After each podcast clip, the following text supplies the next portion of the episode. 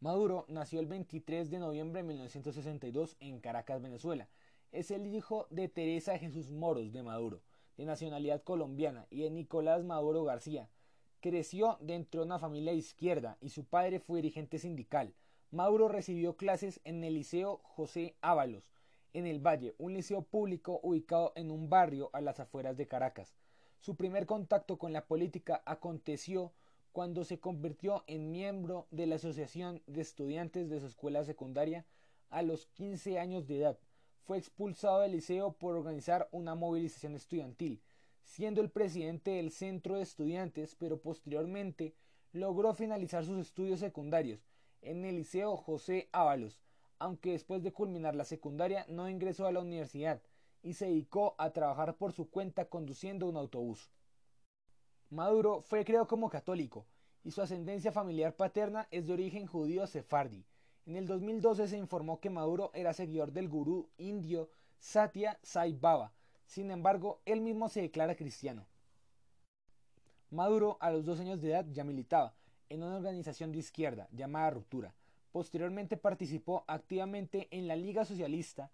También trabajó como guardaespaldas de José Vicente Rangel durante la infructuosa campaña presidencial de Rangel en 1983. Luego, durante los años 1986 y 1987, cursó estudios en la Escuela Cubana de Formación de Cuadros Políticos de Izquierdas, Nico López, en la ciudad de La Habana. El 9 de junio de 1988 contrajo matrimonio con Adriana Guerra Angulo en la jefatura civil de la parroquia El Valle, y el 21 de junio de 1990 nace su único hijo, Nicolás Maduro Guerra. Dicho matrimonio duró hasta 1994. En 1990 comenzó como inspector de área en el metro de Caracas. Más adelante encontró empleo como conductor de autobús en el año 1991, cargo que desempeñó durante siete años. Durante su labor como conductor, inicia su carrera política al convertirse en un sindicalista no oficial que representaba a conductores de autobuses del metro de Caracas. En el año 1993, junto a un grupo de trabajadores simpatizantes del MBR 200, realizó una visita a Chávez, quien se encontraba recluido en la cárcel de Yare debido a su intento fallido de golpe de Estado. En ese mismo momento sostuvo su primer encuentro con quien sería su futura compañera, Cilia Flores. Desde entonces se convirtió en una activista de liberación de Chávez.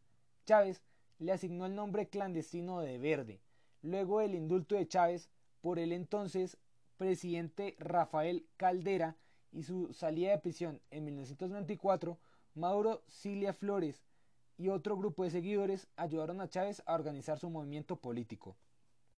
En 1995 funda junto a otros trabajadores sindicalistas de la Fuerza Bolivariana de Trabajadores organización de la que se convirtió en coordinador nacional también fue fundador del Sindicato de Trabajadores del Metro de Caracas, Citrameca. En la década de 1990 pasó a formar parte de las filas del MBR, partido que apoyó la campaña presidencial de 1998, cuando Hugo Chávez resultó elegido presidente de Venezuela. Tras una carrera de activismo político se convierte en candidato a diputado del antiguo Congreso de la República con el apoyo del MBR por el Distrito Federal, Siendo elegido en las elecciones del 8 de noviembre de 1998, tomó posición como diputado el 23 de enero de 1999 y se convirtió en jefe de la fracción parlamentaria del MBR en la Cámara de Diputados. Además integró la Comisión Permanente de Asuntos Sociales, la Comisión Permanente de Medios de Comunicación Social, de la Comisión Permanente de Juventud, Recreación y Deportes y de la Comisión Permanente de Participación Ciudadana. Fue elegido diputado en la Asamblea Constituyente de 1999, que redactó una nueva constitución ese mismo año, por el Distrito Federal que pasó a ser Distrito Capital a partir del 23 de diciembre de ese año. En la constituyente, Maduro presidió la Comisión de Participación Ciudadana de dicho Parlamento para posteriormente ser elegido diputado a la Asamblea Nacional de Venezuela en las elecciones del 30 de julio del 2000 por el movimiento V República. En la Asamblea Nacional presidió la Comisión Permanente de Desarrollo Social Integral desde el 14 de agosto de 2000 hasta el 5 de enero del 2005. El 5 de enero del 2005 es elegido para presidir la AN. Fue reelegido en las elecciones legislativas del 2005 luego de la salida de Maduro de la Asamblea Nacional en agosto de 2006 para ocupar un cargo ministerial. Flores fue reelegida en la votación interna parlamentaria como presidenta de la Asamblea Nacional, siendo la primera venezolana en alcanzar ese cargo.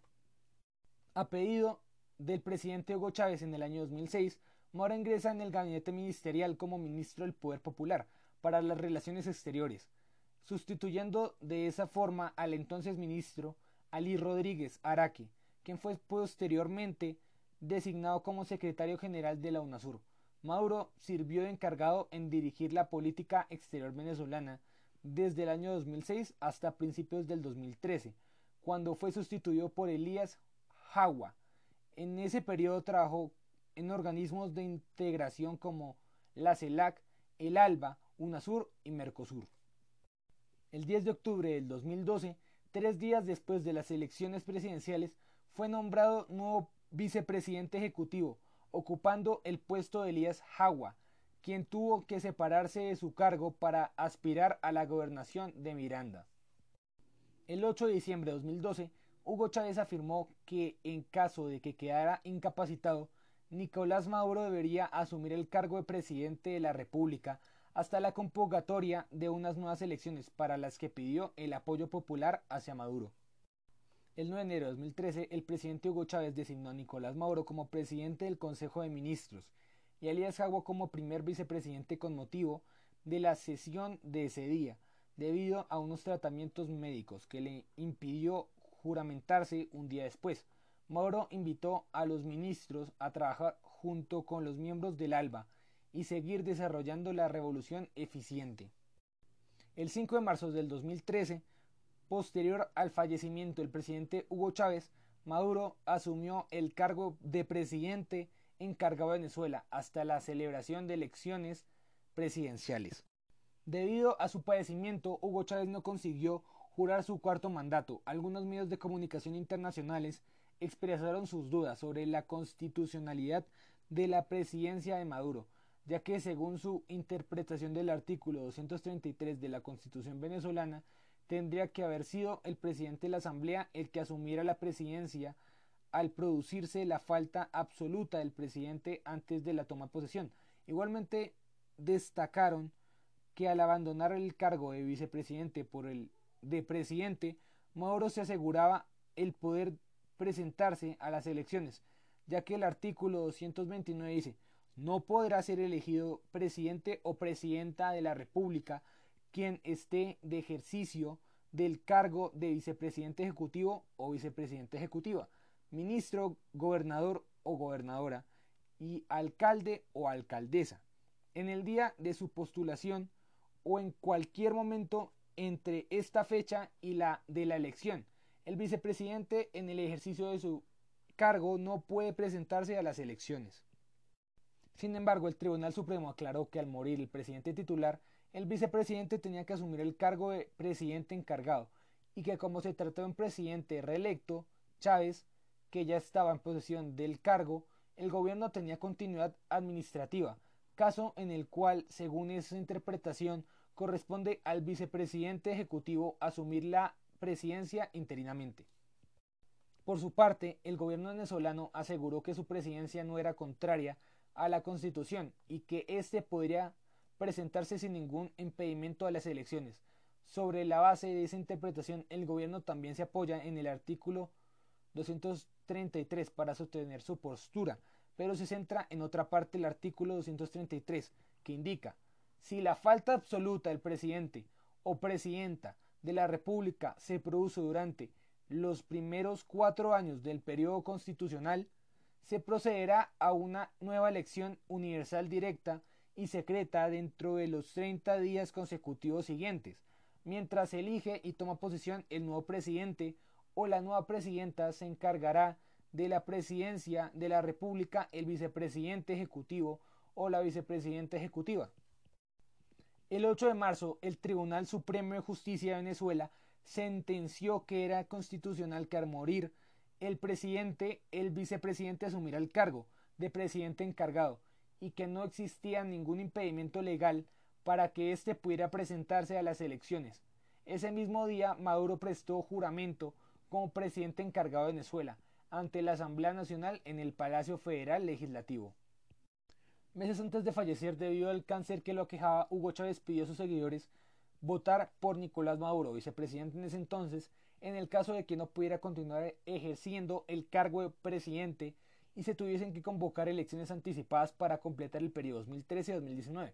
Poco después de la convocatoria a elecciones por parte del CNE, el SUB y otras organizaciones políticas apoyaron la inscripción de su candidatura a la presidencia. Maduro centró su campaña en darle continuidad a la gestión y proyecto del fallecido presidente Hugo Chávez.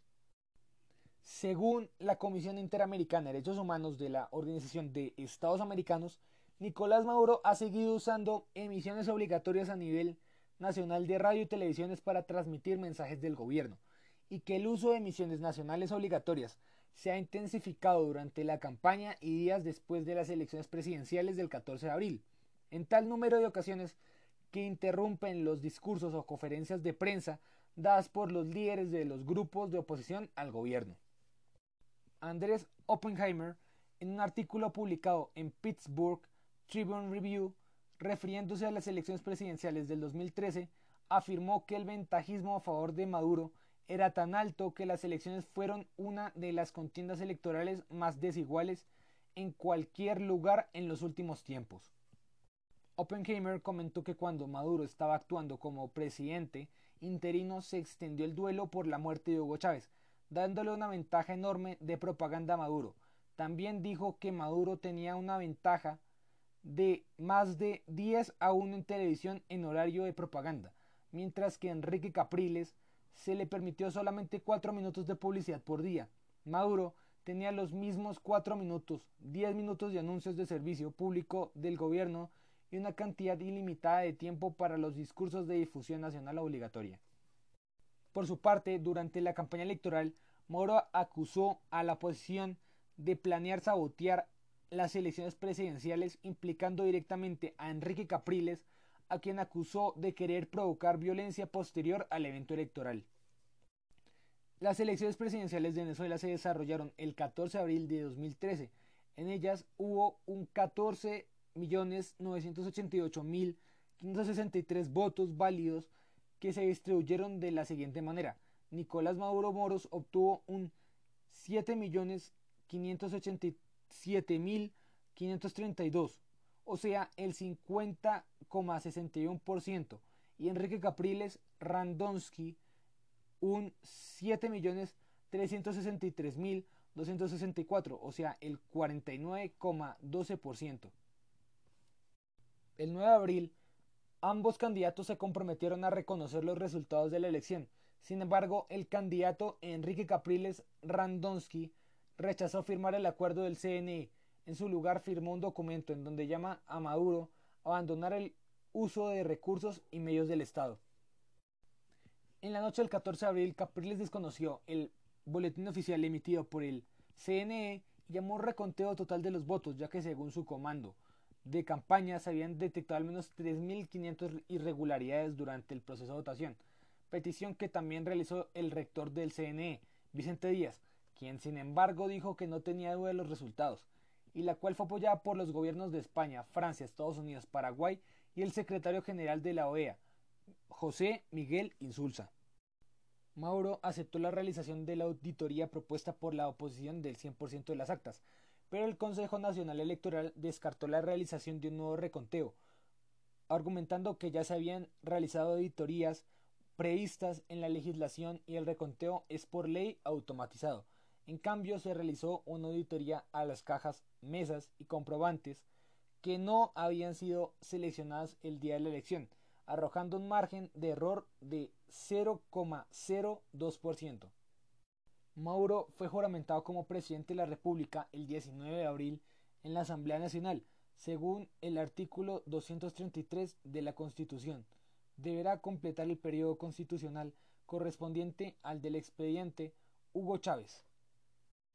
El 9 de septiembre del 2013 fue presentado ante la Comisión Interamericana de Derechos Humanos CIDH la impugnación de las elecciones un día antes de que se hiciera efectiva la salida de Venezuela del mecanismo. El informe fue entregado al organismo por parte del abogado y miembro de la MUT, Ramón José Medina, que por su parte dijo, aspiramos que se anulen y se repitan esas elecciones, que fueron unas elecciones fraudulentas. El 11 de marzo del 2013, el día de su inscripción presidencial, Nicolás Maduro presentó el mismo plan de gobierno con el que Hugo Chávez resultó elegido en las elecciones presidenciales de Venezuela, llamado Plan de la Patria 2013-2019. El 11 de junio, el CNE anunció la finalización de la auditoría al 100% de los votos emitidos, confiriéndole la victoria a Maduro.